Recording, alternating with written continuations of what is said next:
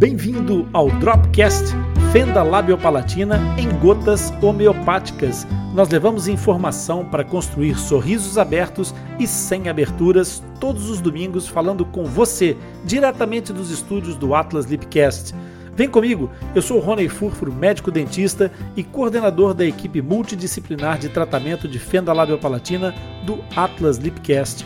Aqui no Dropcast eu vou responder, vou explicar e comentar um fato, uma dúvida sobre fenda labiopalatina, aquelas dúvidas que aparecem mais frequentemente e que se transformam numa pedra no seu sapato. Então, se você quiser que o tio Ronden responda a sua dúvida, pode enviar um e-mail para o nosso back office atlaslipcast@atlaslipcast.com, que o Zaqueu estará aqui para te representar, você que é mãe, você que é pai de fissurado ou você mesmo que é fissurado, você tem aqui o Zaqueu para te representar e trazer as suas perguntas para que o tio Rony responda. Mas se você quiser participar diretamente, também pode entrar diretamente na nossa live. Agora, se liga no que o Zaqueu tem para te dizer. Olá, meu nome é Fonseca, sou fissurado e reabilitado e vou trazer as perguntas que você nos envia para o Sr. Rony responder e explicar. O Atlas Lipcast é o único podcast totalmente dedicado às anomalias congênitas da face, especialmente a fenda lábio-palatina. Agora, se é a tua primeira vez aqui e se gostares do nosso conteúdo, não te esqueças de subscrever o nosso podcast e ativar as notificações. E isso é muito importante para nós. Para você não custa nada, basta clicar aí num botãozinho e dizer que gostou ou fazer o seu comentário. E isso vai fazer com que os motores de busca percebam a relevância desse assunto e daquilo que nós produzimos para você. E então, vamos ao que interessa. Zaqueu, e o que é que interessa hoje? Qual é o tema da nossa conversa, meu amigo? Primeiramente, boa noite, Rony, boa noite a todos. Hoje nós temos uma pergunta de uma uma paciente, e ela faz a seguinte pergunta. Meu nome é Ceia. No salve, a minha filha nasceu com uma massa vermelha em seus olhos. A minha filha Rosângela realizou a cirurgia no lábio e irá realizar o parado. E vai começar o acompanhamento com o formatologista no mês de julho. Queria saber, antecipado, se é algo grave, se é algo grave ou não. Tem risco de cegueira? Oi, Zaqueu. Isso é uma pergunta bem complicada, porque nós não temos aqui uma indicação clara do que, que será essa mancha vermelha ou exatamente a localização dela. É uma pergunta difícil. É, vamos, vamos partir do seguinte pressuposto: uma mancha vermelha ela pode estar localizada, uma mancha vermelha no olho, ela pode estar localizada em posições diferentes e o diagnóstico será diferente. Eu vou partir do princípio que uma coisa que não é comum, mas é menos incomum de acontecer em termos de malformações, é, especialmente malformações congênitas nos bebês, que a gente já, que eu já tenha, que eu me lembre assim de rapidamente, é, o que a gente pode lembrar aqui é, são os hemangiomas, os hemangiomas orbitários. O que, que são hemangiomas? Hemangiomas são proliferações vasculares. É como se houvesse uma, uma região em que os vasos sanguíneos que estavam se formar ali se desorganizaram um pouco e acabou por formar uma, como se fosse uma, um aglomerado de vasos sanguíneos. Então faz uma mancha, efetivamente uma mancha vermelha e que pode estar localizado, por exemplo, na órbita. É, órbita é o quê? Não é a volta, a órbita é, é como nós médicos chamamos o buraco no osso onde nós temos o nosso olho encaixado. Então, dentro da, da, do, do, perímetro da órbita, pode aparecer no, no olho essa, essa situação vermelha, mas geralmente na órbita isso vai aparecer, é, geralmente encontrado em, em, em achados imagiológicos.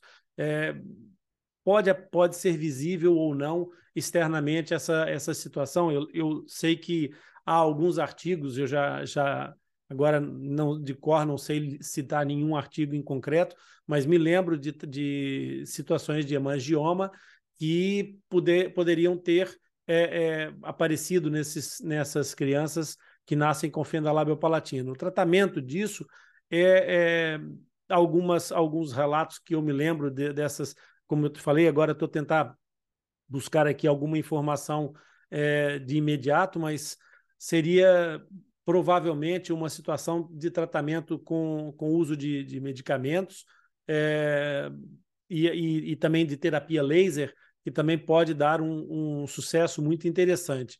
O que é de fato importante é que os pais identifiquem essas situações o mais rápido possível e, e os médicos e também não é que, que fazem a avaliação da criança no, no, no, no pós-natal tentarem perceber se na, na, na, avaliação física se há alguma outra situação para além da malformação que traz na face da, da fenda labiopalatina. Essa mais visível, obviamente, e quando aparece, especialmente naqueles casos em que não houve o diagnóstico precoce, é muito importante que haja é, uma, uma percepção da, da, da gravidade dessa situação da fenda e se há alguma malformação associada, porque nós podemos estar perante uma, um, uma malformação que pode vir em, em, em, dentro de um síndrome, né?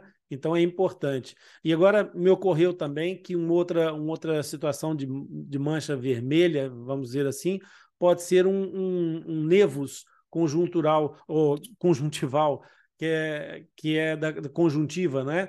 Ele é um crescimento conjuntivo da, na, na membrana que, refer, que, que vai revestir a superfície do globo ocular. Então, ela pode aparecer também, esse nevus é uma, é uma malformação também, é uma, uma formação conjuntiva, mas é um tumor benigno, não é nada de, de grave que os pais tenham que ficar apavorados. Agora pode se tornar mais visível também com o tempo, depois não se vê, não se vê tão bem assim no princípio, e basicamente seriam essas, essas as primeiras imagens que me ocorrem assim de repente. É, qual a gravidade disso? É óbvio que vai depender do tamanho, e se for o caso, por exemplo, do, do, do hemangioma, que eu estou aqui a pensar, vai depender do tamanho do hemangioma, porque esses hemangiomas, se forem muito grandes, eles podem promover obstrução, por exemplo, do canal lacrimal, eles podem é, provocar uma deslocação do globo ocular, o que vai fazer com que a, a visão desse paciente possa ser comprometido, criando uma diplopia, que é visão duplicada, é, a pessoa vê duas imagens ao invés de uma. É, quando, quando o, o, o olho sai do, do eixo central de, de, foco, pode provocar essa, essa duplicação de imagem.